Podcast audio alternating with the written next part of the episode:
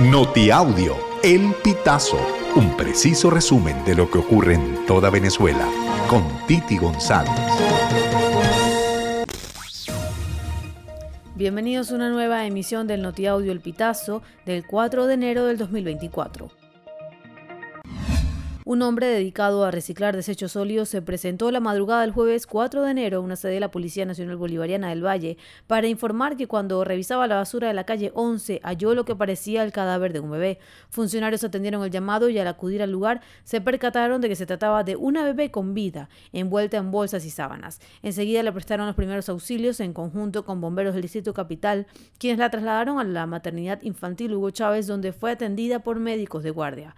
El especialista neonatal que examinó la niña detalló que se trata de una recién nacida que se encuentra en perfectas condiciones. Por su estado, presumen que la madre acababa de abandonarla en el lugar.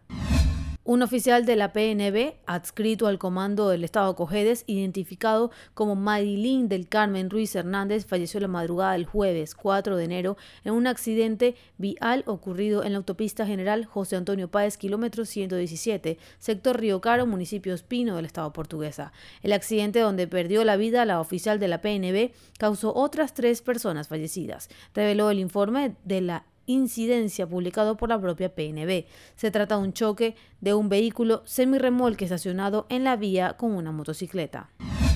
La escuela secundaria Perry High School, ubicada en el estado de Iowa, Estados Unidos, registró este jueves 4 de enero un tiroteo. El hecho ocasionó varias víctimas y se produjo en el primer día de clases de la institución. Los primeros avisos sobre un posible tirador activo en el instituto llegaron sobre las 7 y 40 de la mañana. Ambulancias y helicópteros fueron enviados al lugar y la institución fue desalojada a las 8 y 35 de la mañana, según reseña la cadena WHO afiliada a NBC.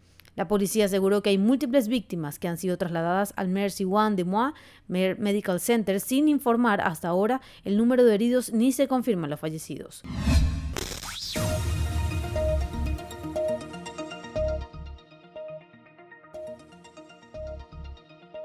Amigos, así finalizamos. Si quieres conocer más informaciones, ingresa al pitazo.net.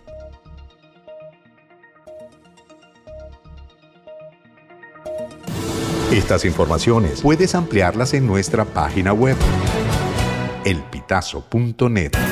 También recibimos tus denuncias vía SMS o WhatsApp a través del 0414-230-2934.